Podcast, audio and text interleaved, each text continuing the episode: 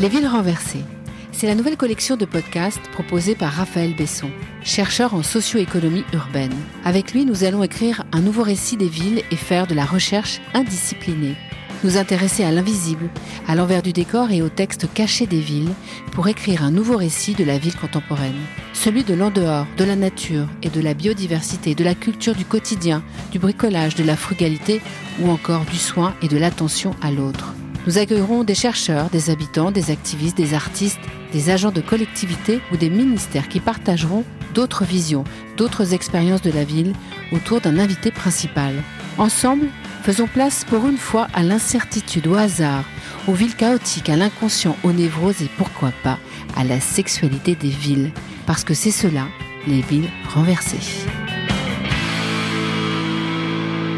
Bonjour Raphaël. Bonjour.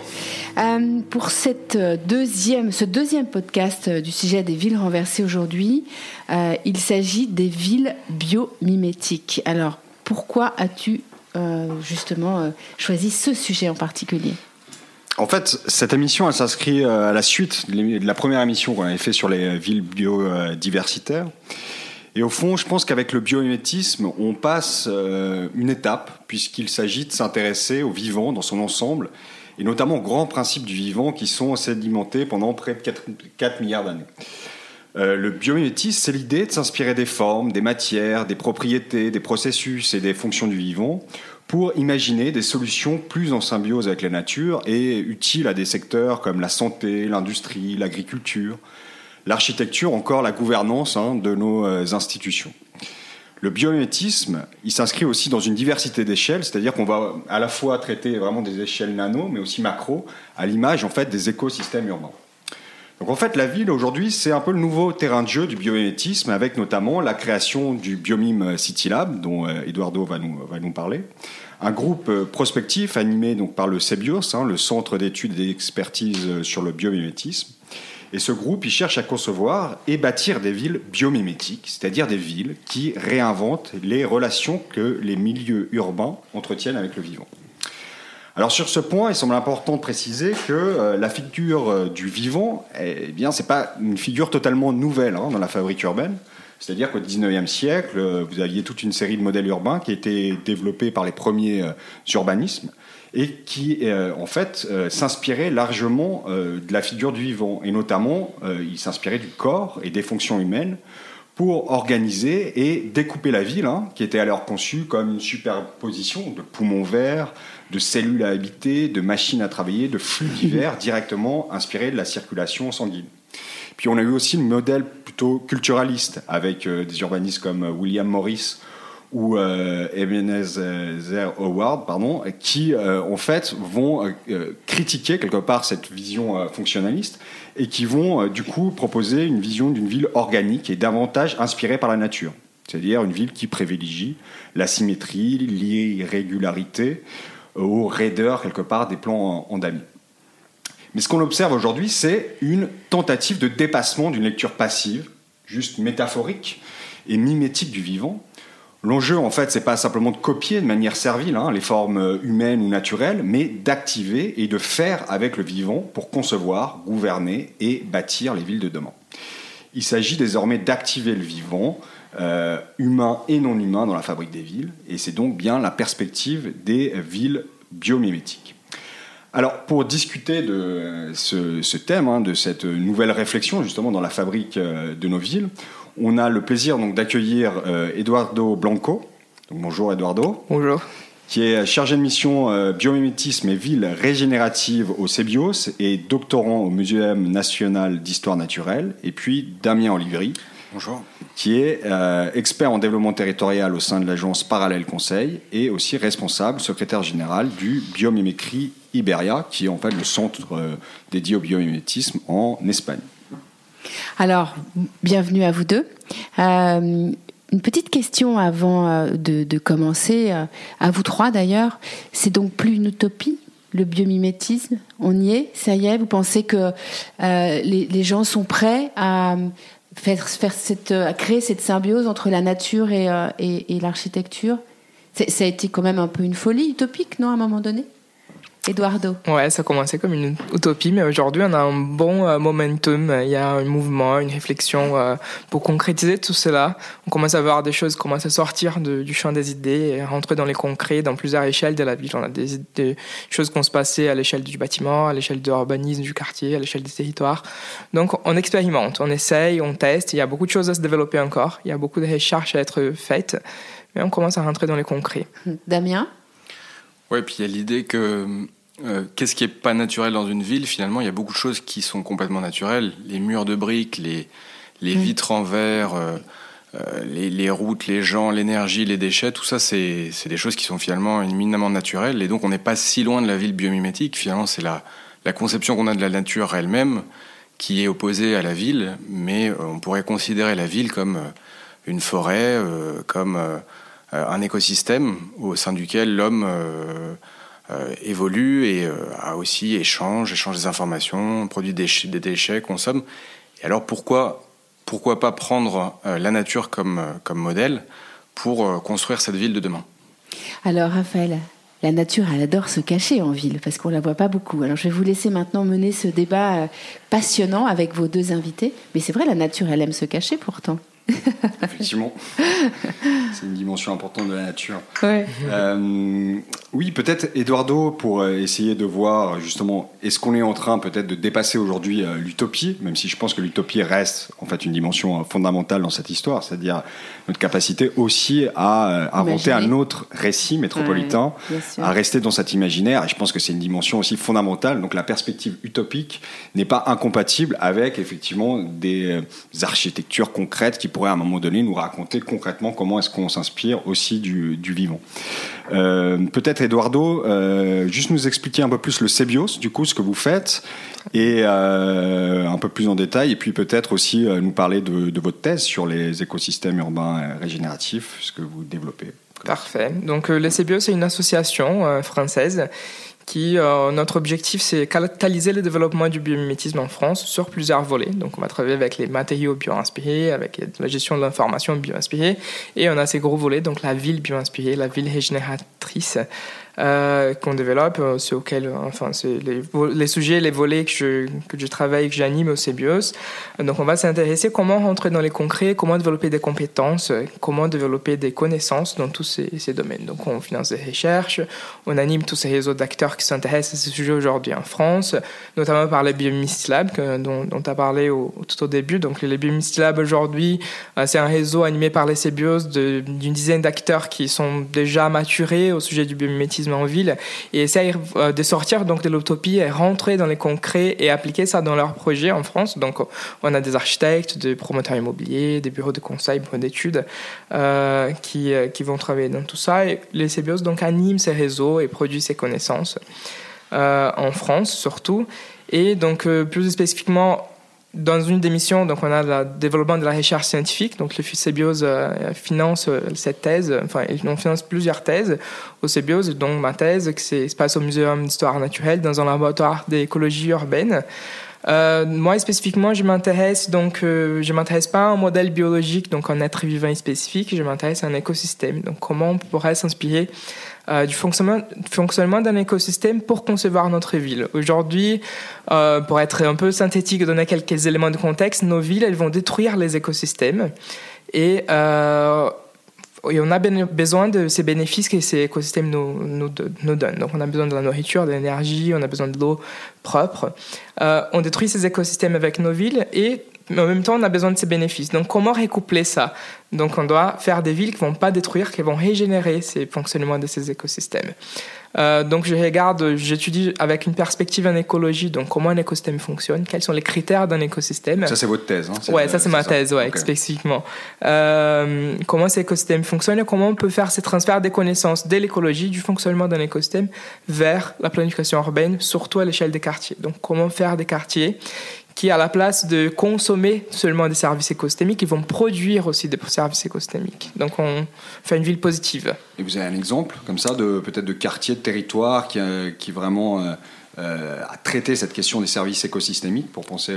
oui, il y a un exemple qui c'est emblématique, c'est une ville, c'est un quartier aux États-Unis à Portland Euh, que dans sa conception, les quartiers, donc il étudie d'abord les écosystèmes qu'il y avait sur place, donc c'était une forêt des, des conifères.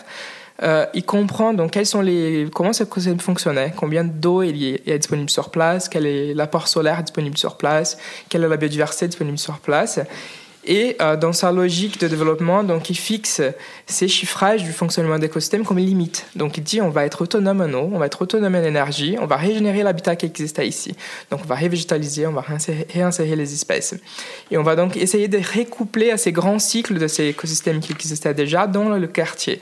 Donc c'est un projet à très long terme. Il a été euh, conçu en 2004 et il est mis en place jusqu'à 2050. Euh, assez utopique au début, mais commence à rentrer aussi dans les concrets avec des actions, des stratégies.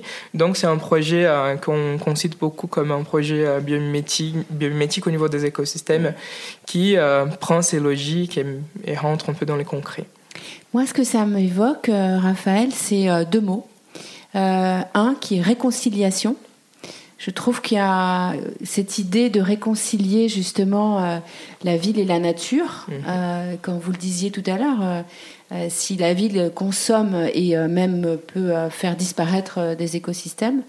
Et puis écosystème, c'est un mot qu'on entend énormément en politique en ce moment. Je ne sais pas si vous avez eu cette, cette oreille attentive à ce mot. On en parle beaucoup dans l'entreprise. Euh, et euh, je trouve que ces deux mots sont très dans l'époque. Hein. Mm. Donc c'est moins une utopie à cause de ça aussi, sûrement. Oui, tout à fait. Donc la conciliation, c'est tout à fait euh, les, un mot qui, est très important aujourd'hui.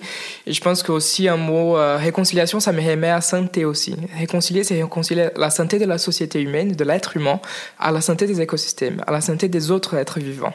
aujourd'hui, on a développé un modèle économique et social qui se concentre beaucoup à notre santé, à notre bien-être, mais on oublie toute la santé des, autres êtres qui sont sur cette planète aussi. Donc, euh, mm. penser les écosystèmes, c'est concilier ces, ces, deux intérêts, de ces deux systèmes qui sont un peu, euh, un peu euh, regardés de façon déconnectée parfois, mais ils sont tout à fait connectés.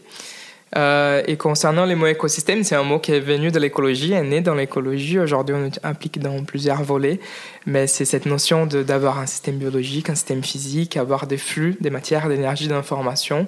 Et on a tout ça dans, même dans un écosystème entrepreneurial, on a ces mots dans la politique. Donc cette notion, c'est important, très important. Damien Olivry, du coup, vous euh, développez un autre mot qui vous inspirez en fait de la, notion de symbiose pour euh, travailler sur la notion de territoire symbiotique. Donc, du coup, si vous pouvez un peu développer sur euh, ben, la symbiose, dans quelle mesure est-ce que c'est aussi un mot qui peut intéresser cette fabrique des villes Et aussi, pareil, hein, nous, nous, présenter un, peu plus en détail biomimécrie et Iberia, savoir si vous développez un peu les mêmes choses que le voilà, ce que vous faites au sein de biomimécrie et Iberia. Euh, merci, oui.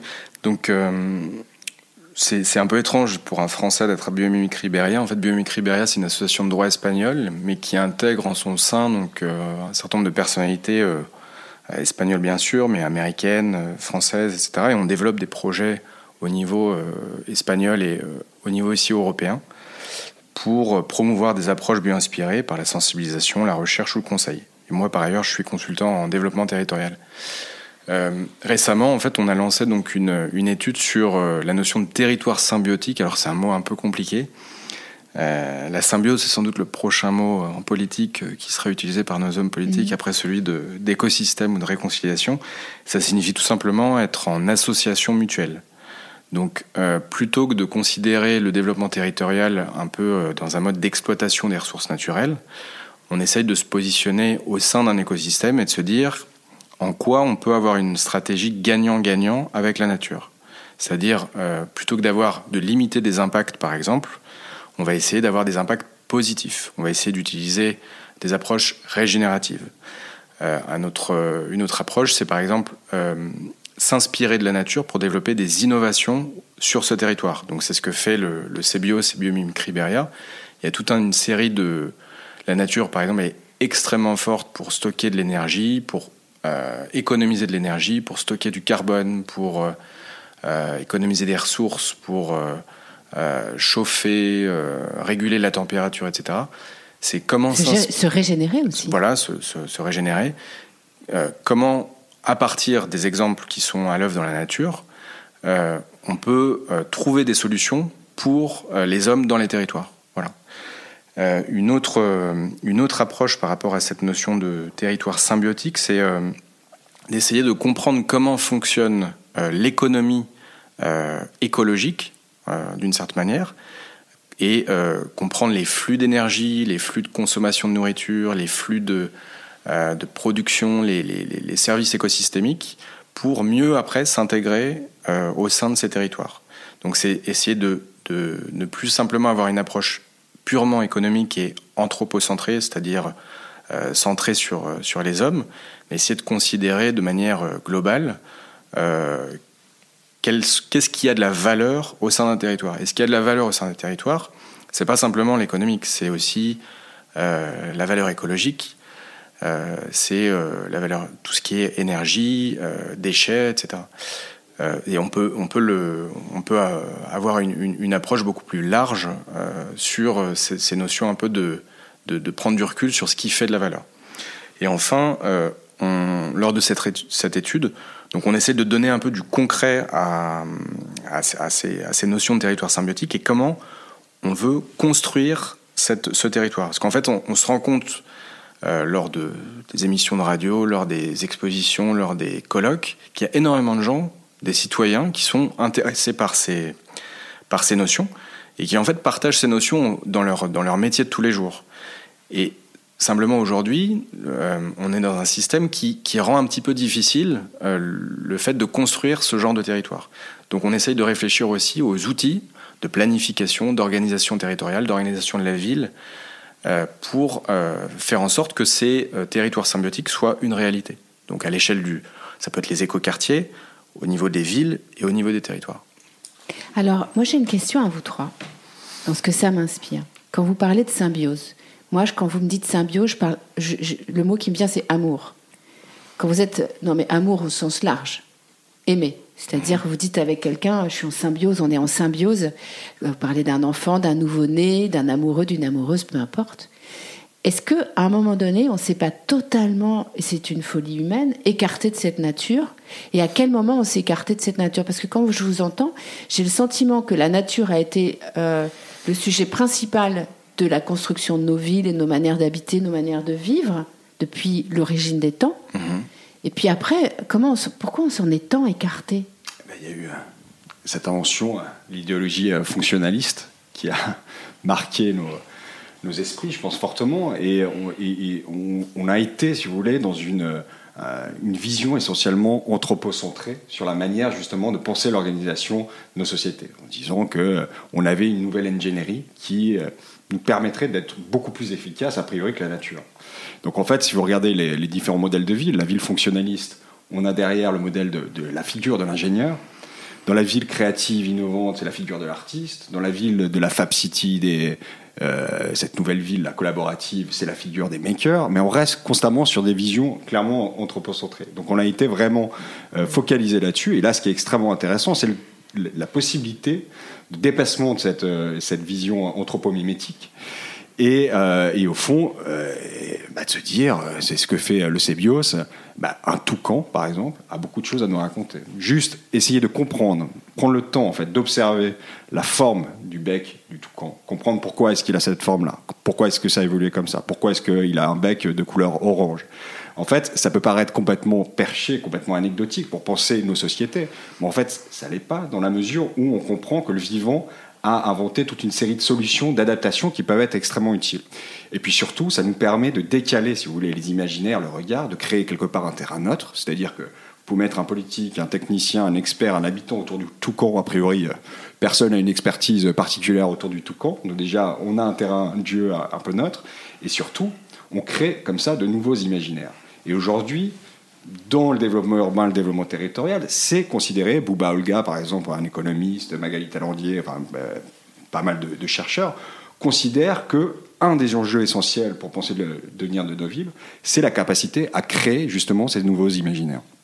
Donc de ce point de vue, Damien. Et puis je rebondis un petit peu sur votre euh, analogie par rapport à un couple, par rapport à l'amour. En fait, il y a un peu une histoire de désamour par rapport à la nature, parce que mm. longtemps, les hommes ont, subi euh, la nature. Ils, se défendaient contre des intempéries, des maladies, etc. Et on, on, y des revient. Incompréhensions presque. Hein, c'est pour ça qu'il y a eu des mythes et des dieux hein, pour essayer de, de, les combattre. Voilà. Et on, on a, on, s'est vraiment opposé la ville, euh, la nature, euh, nature-culture. C'est vraiment des oppositions. Et euh, aujourd'hui, d'ailleurs, en, période de pandémie, on se rend compte que, c'est tout à fait légitime d'avoir peur de la nature. Mais après, la solution, elle n'est pas forcément dans l'opposition et le, le, le fait d'être complètement euh, isolé et, à long terme, c'est pas du tout une solution. Et on voit que, pour reprendre votre, votre image, on parle de développement durable ou développement soutenable, mais si on imaginait une relation avec son partenaire comme une relation soutenable, on se rend compte qu'effectivement il y, a un problème et qu'il faut un petit peu plus effectivement peut-être de, compréhension et de symbiose pour, euh, mhm. euh, pour véritablement qu'il y ait euh, une, une, relation qui se passe bien, tout simplement. Oui, et que ce soit vivable des deux côtés. Voilà. Très bien. Euh, Pardon pour cette petite euh, non, non, mais histoire d'amour entre la nature et, la ville. Je trouve que c'est important. Euh, j'ai interviewé il n'y a pas très longtemps Luc Jacquet qui a créé ce film La Marche de l'Empereur. Et il a dit une chose qui va vous plaire, parce que je pense que c'est dans la logique de ce que vous, vous êtes en train de, de, créer en ce moment. Il disait, il faudrait, j'aimerais que les hommes aiment rester là où ils habitent. Ils soient heureux là où ils habitent. Est-ce que vous savez que à peu près 60% des Français, il y a eu pas mal d'études euh, là-dessus euh, récemment, euh, eh bien, souhaiteraient vivre ailleurs que mhm. dans le lieu au sein duquel ils habitent. Donc c'est quand même saisissant. C'est une espèce de déconnexion au fond. Donc je trouve que c'est formidable parce que vous êtes en train de ce, débat justement sur la réconciliation et cette histoire d'amour entre la nature et la ville. Je vous laisse continuer, Raphaël. Alors l'amour c'est fondamental, on est tous d'accord là-dessus. Euh, mais au-delà donc du coup de ces principes, de ces théories, l'idée c'est de voir comment est-ce qu'aujourd'hui quand même on réussit à atterrir. Donc euh, vous avez commencé à parler du cas de Portland au niveau des mhm. services écosystémiques. Mais la question, c'est de savoir comment est-ce que, selon vous, c'est approprié aujourd'hui, hein, à la fois par les collectivités, les institutions, les élus, les habitants, et peut-être nous présenter quelques cas euh, d'architecture, de villes, de territoires qui, à un moment donné, aussi en France, hein, qui, à un moment donné, se sont saisis de ces nouveaux principes. Bien. Oui, bien sûr. Euh, je pense que déjà, pour commencer, euh, comment on, se, on, saisit tout ça aujourd'hui Donc, on a beaucoup d'idées et parfois, pour mettre ça en place, on perd beaucoup de choses dans les schémas parce qu'il y a encore beaucoup de défis techniques et beaucoup de défis scientifiques qu'on doit euh, passer. Donc, c'est un champ à explorer. pour rentrer un peu dans les exemples concrets, je pense qu'il y a dans l'architecture, spécifiquement, il y a un projet intéressant ici en France, à Boulogne-Billancourt, euh, c'est un projet d'un groupe scolaire, donc c'est le groupe scolaire des sciences de la biodiversité. Euh, c'est un projet fait par une agence française, Chartier d'Alix, et dans ces projets, on va s'intéresser donc comment euh, construire quelque chose qui, bon, enfin c'est comme un mur végétalisé, mais qu'on va pas planter ces murs. On va laisser la, biodiversité venir coloniser. Donc on va faire la symbiose. On va dire, on aura des interactions positives à tout le monde, hein, aux êtres vivants humains qui vont être là-bas et aux êtres vivants non humains qui vont s'installer aussi.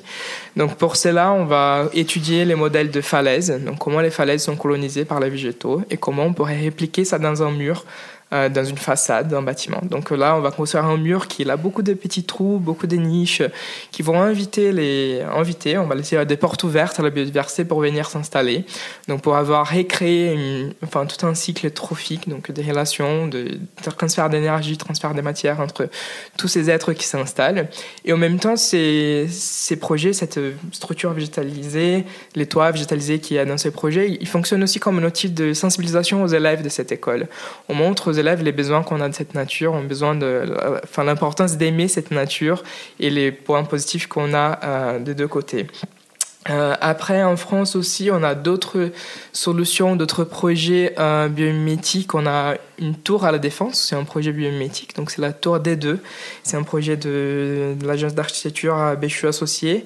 Euh, qu'on va aussi s'inspirer de, des structures vivantes de, du périos. Donc, c'est une structure euh, qu'on va trouver dans notre structure physique du corps humain. Euh, et voilà, et donc on fait ça pour essayer d'alléger les bâtiments et économiser des matières, donc faciliter les portages de, ces bâtiments. Et on va économiser, je ne me trompe pas, jusqu'à 30% de matières dans ces bâtiments. Donc on réduit l'empreinte, l'empreinte carbone, l'empreinte matière de tout le cycle du bâtiment avec une stratégie biomimétique. Sont par ailleurs, euh, la France, enfin, en ce moment, on produit, dans le cadre du Biomisty Lab, on produit un document qui va être publié prochainement, qui, va recenser euh, une vingtaine de projets biomimétiques qui ont été conçus soit en France, soit par des acteurs français. Mais à l'étranger, on a beaucoup d'autres exemples aussi intéressants. Je pense qu'il y a un exemple intéressant qui c'est en Afrique, donc c'est un projet qui c'est assez emblématique, c'est un modèle qu'on utilise beaucoup, qui va s'inspirer de la termitière. Donc, c'est un projet qui se situe euh, dans un endroit chaud, donc on a besoin de, de refroidir, donc euh, de climatiser ces bâtiments. Et on, la climatisation consomme de l'énergie, c'est très énergivore, c'est une émission de, des émissions de gaz à effet de serre assez importantes. Donc on va se poser la question comment les êtres vivants de, cet endroit ils font pour réguler la température dans leur habitat? Et l'architecte, il trouve donc dans les termitières euh, un modèle biologique. Donc la termitière, elle fait cette gestion de la température dans cet écosystème. Et donc on fait ce transfert des connaissances vers ces bâtiments et donc, on à la fin, on conçoit un bâtiment avec, euh, qu'on va utiliser finalement des matériaux, des constructions avec une forte inertie thermique qui va faciliter les, flux d'air dans les bâtiments. Et on va mettre des colonnes pour faire la, sortie de cet air chaud qui, qui est dans ces bâtiments. À la fin, une fois les bâtiments conçus, on arrive à économiser plus ou moins 35% en consommation d'énergie par rapport à tous les autres bâtiments de, de cette région. Et ce bâtiment, c'est le Eastgate euh, Center, c'est ça C'est au Zimbabwe Au Zimbabwe, exactement. La ville, c'est Harare, non C'est Harare, ouais, c'est ça, c'est bien ça. Donc c'est un concept qui il a été conçu la première fois en 96, donc ça fait quelques années déjà. Et aujourd'hui, on trouve ces mêmes, cette même notion répliquée dans plusieurs, euh, dans plusieurs projets. Donc il y a aussi un, un projet conçu par euh, Institut Architecture, donc c'est des architectes français, c'est euh, au Sénégal, donc c'est une église qui va aussi répliquer ces mêmes concepts, euh, cette même idée de régulation thermique passive, donc moins des énergivores. Euh, donc voilà, après, euh, au niveau de, de l'architecture, des quartiers, on a moins de choses. Donc si on passe de, de l'échelle de, de l'archi du bâtiment au quartier un peu plus large, on a moins de moins d'exemples. Peut-être là-dessus, Damien, sur justement le dépassement de l'échelle vraiment architecturale, est-ce qu'on a des choses intéressantes au niveau des territoires? Qui seraient, oui, on a, il y a des choses qui se passent au niveau des territoires. C'est vraiment en train d'émerger un petit peu ce genre d'approche.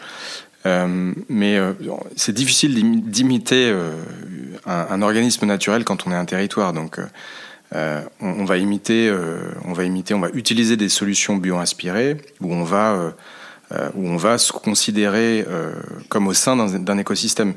Par exemple, il y a un exemple dans la Drôme, donc au sud-est de la région lyonnaise, qui s'appelle la Biovallée.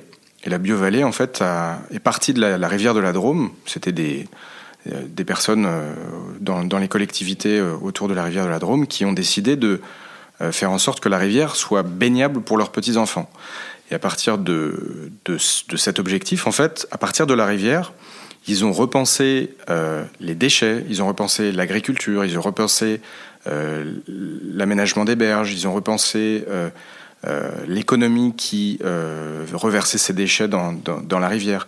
Et de fil en aiguille, en fait, la Biovallée euh, est devenue donc le premier territoire agroécologique en, bio de, France. Et la, région a complètement changé parce que on est parti de la rivière, on est parti de cet élément naturel au sein de la région, plutôt que de partir d'un projet économique avec des axes de développement, etc. On est parti de la rivière et on a redéveloppé la région. Donc ça, ça peut être un premier exemple.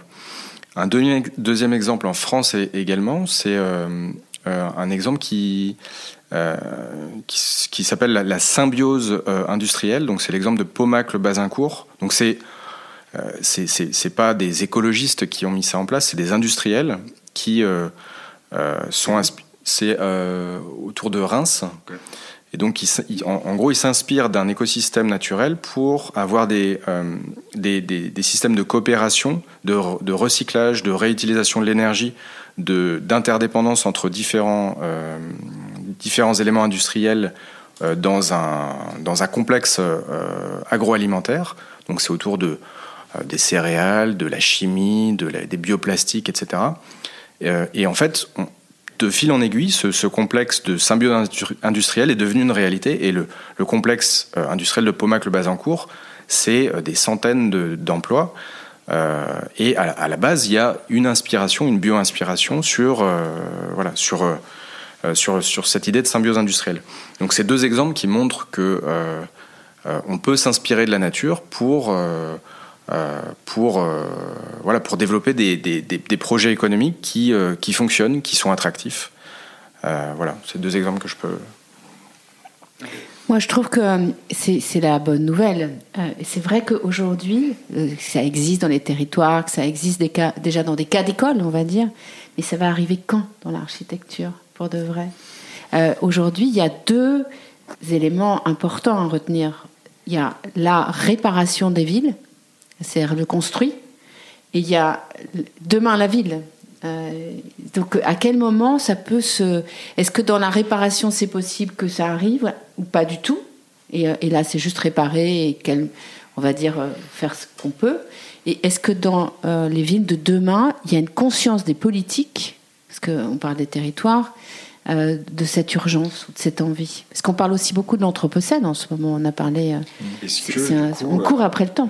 Effectivement, pour rebondir sur, sur ta question, c'est Qu'est-ce qui permettrait, euh, selon vous, les, des facteurs essentiels en fait, qui permettraient de, euh, encore une fois, rendre possible euh, ces architectures, ces villes biomimétiques Et est-ce que, par exemple, le Covid, selon vous, a eu un impact là sur, par exemple, l'activité du CEBIOS, une espèce de prise de conscience peut-être des dirigeants qui vivent en fait directement ces expériences dans leur corps. Donc je pense que ça, c'est pas anecdotique euh, complètement.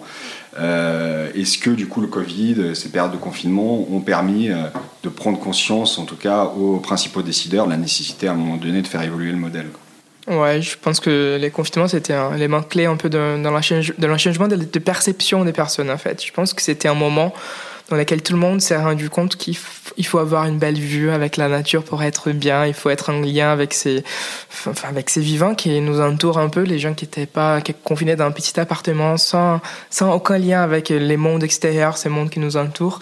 Ça fait changer un peu la perception et renforcer ces besoins du vivant qu'on a, de réintégrer tout ça aujourd'hui.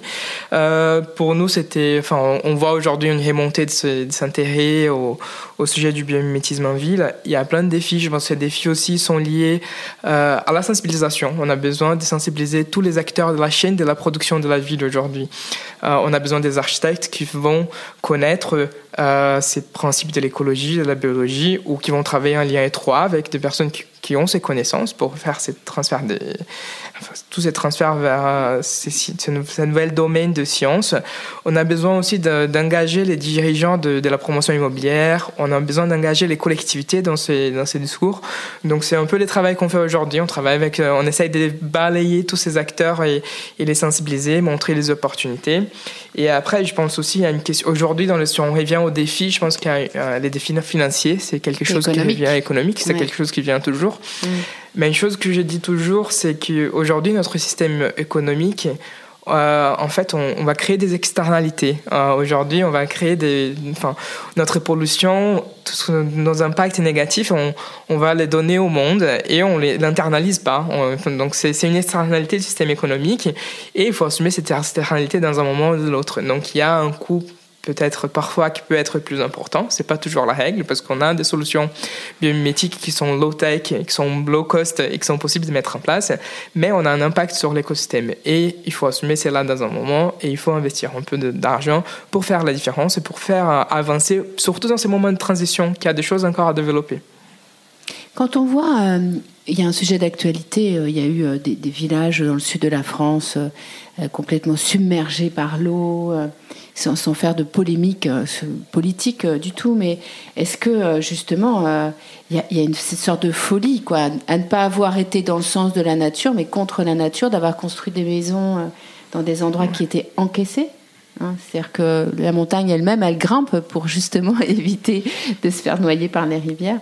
Est-ce que tout, tout ça, c'est une conscience qui arrive quand même de cette lecture? Moi, j'aime beaucoup tout ce que vous dites. Quoi. Il y a cette réconciliation. Et puis, j'ai l'impression que la nature, c'est notre allié numéro un. Mmh, tout à fait. Euh, et, c'est dans cet allié qu'il faut aller chercher ce que vous dites, la symbiose. Et, euh, un mot que j'aime bien aussi, l'interdépendance.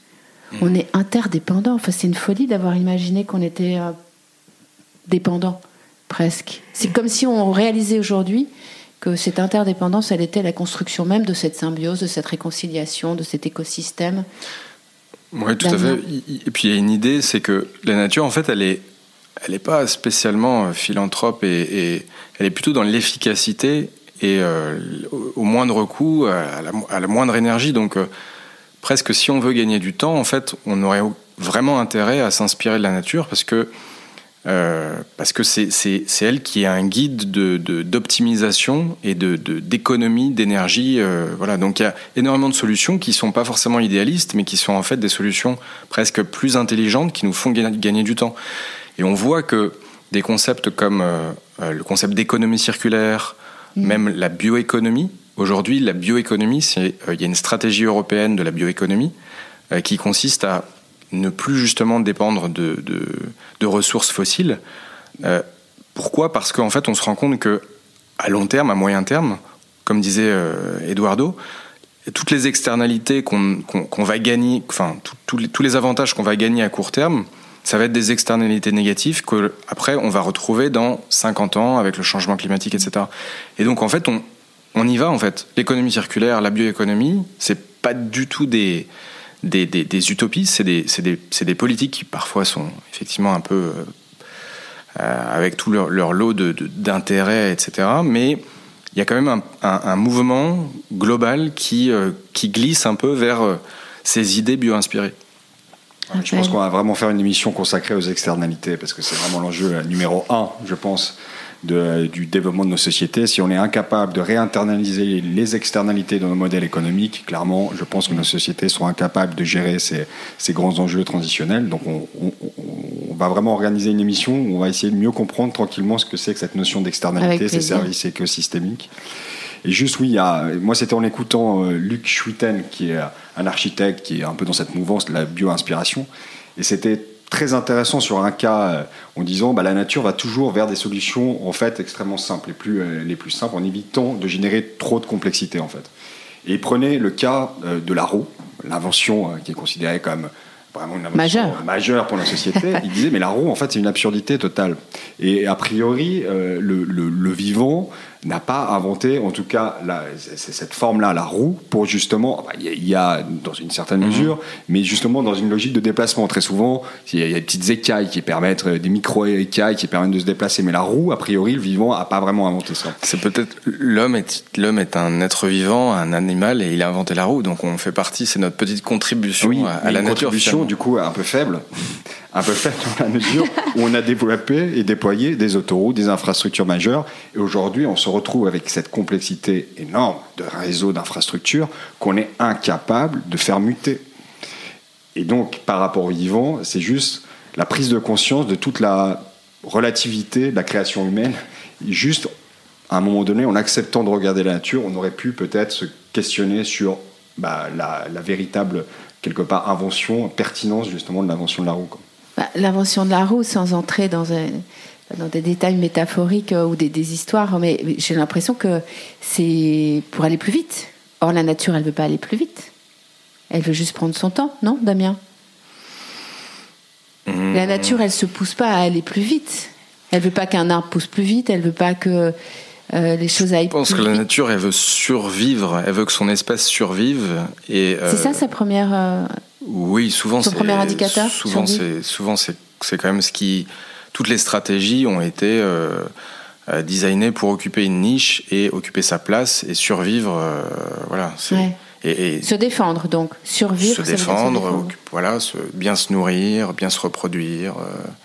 C'est souvent autour de ça que ça. Se régénérer. Après, je ne sais pas si la roue, du coup, nous, nous, aide ou, nous dessert dans ce. Je ne sais pas, je ne saurais pas trancher. Eduardo, ça vous évoque quoi? Euh, Ouais, la roue, elle nous aide à continuer comme espèce. Enfin, elle a été importante dans notre existence comme espèce, mais ça a impliqué plein d'externalités par la suite. Eh je pense que par, la roue en tant que roue, invention, elle n'est pas négative.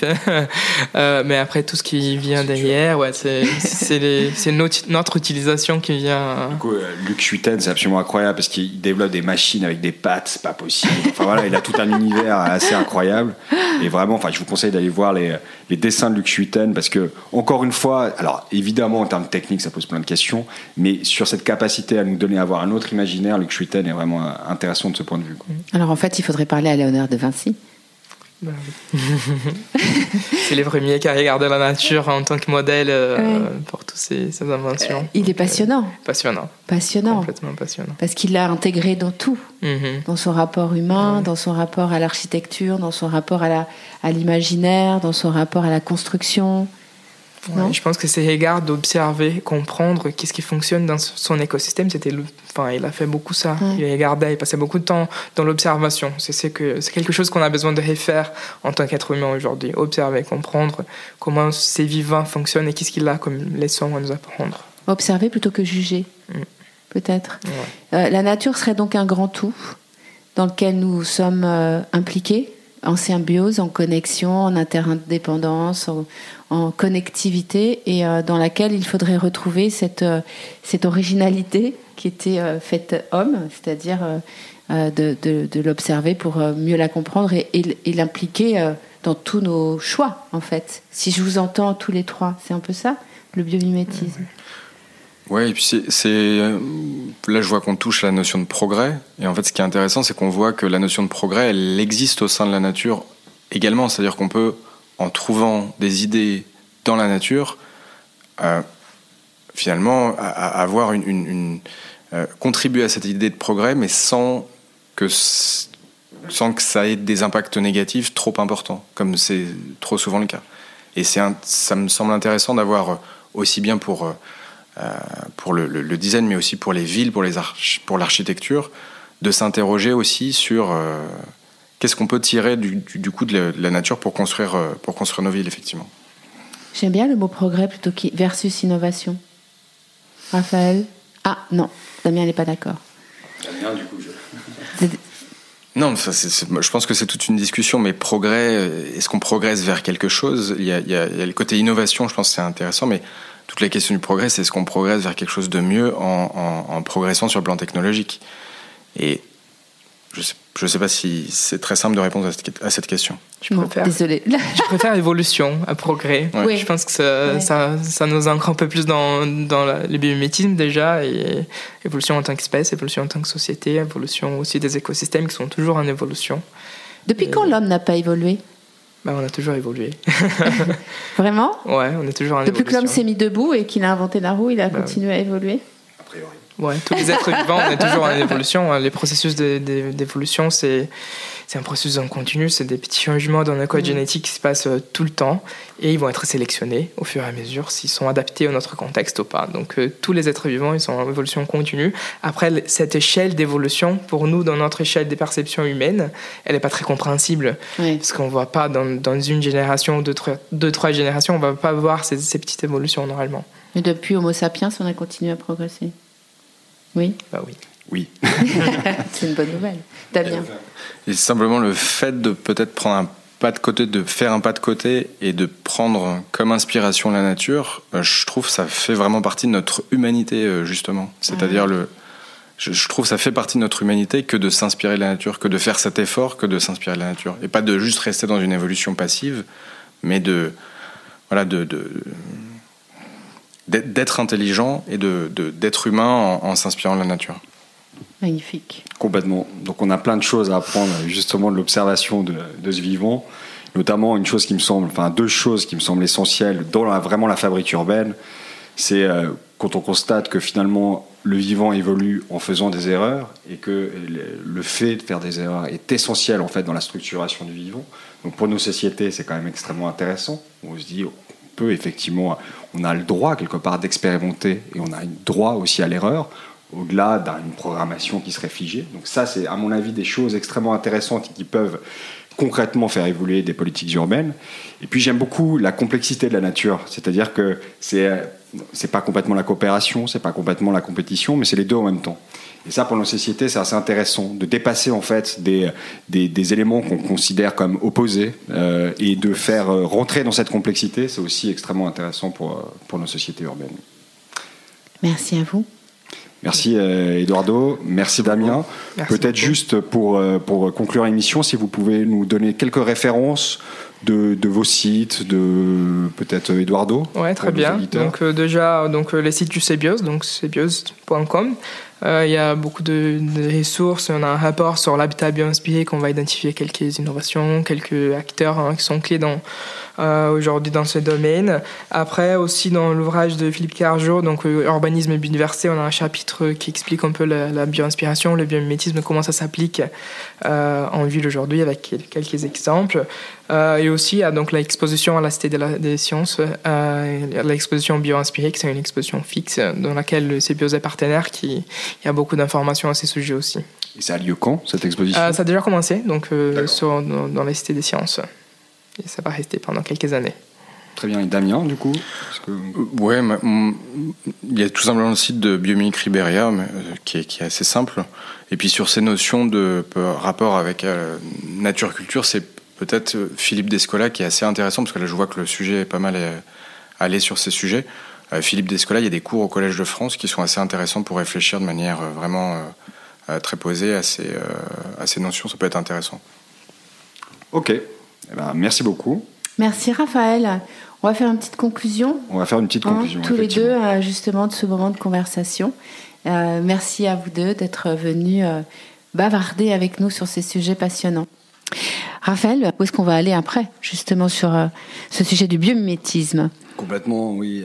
En conclusion, je trouve que le contenu de, de l'émission fait directement écho au texte de Guattari réuni dans Qu'est-ce que l'écosophie? On se rend compte à travers l'émission qu'il est essentiel de replacer les organisations humaines comme des composantes intrinsèques du système Terre. Et dans ces textes, Guattari nous met aussi en garde contre la dérive droitière d'une écologie conservatrice, d'abord soucieuse de préserver, voire d'œuvrer au retour d'un ordre ancien. Et c'est un point, à mon avis, qu'on a largement traité dans le cadre de l'émission. Et puis surtout, il enrichit la réflexion écologique sur une écologie certes environnementale, mais aussi une écologie sociale et mentale. Alors l'écologie sociale pour les rapports au socius, hein, aux réalités économiques et sociales, et l'écologie mentale pour les rapports à la psyché, la question de la production de la subjectivité humaine. Selon lui, en effet, tout se tient, on ne peut espérer remédier aux attentes à l'environnement sans modifier l'économie, les structures sociales, l'espace urbain, les habitudes de consommation, les mentalités. C'est ce qui euh, conduit Guattari à parler d'une écosophie qui aurait pour perspective de ne jamais tenir séparées les dimensions matérielles et axiologiques des problèmes considérés. Une écologie mentale qui va être justement le sujet de notre prochaine émission consacrée aux villes névrosées. Merci beaucoup Raphaël. Merci.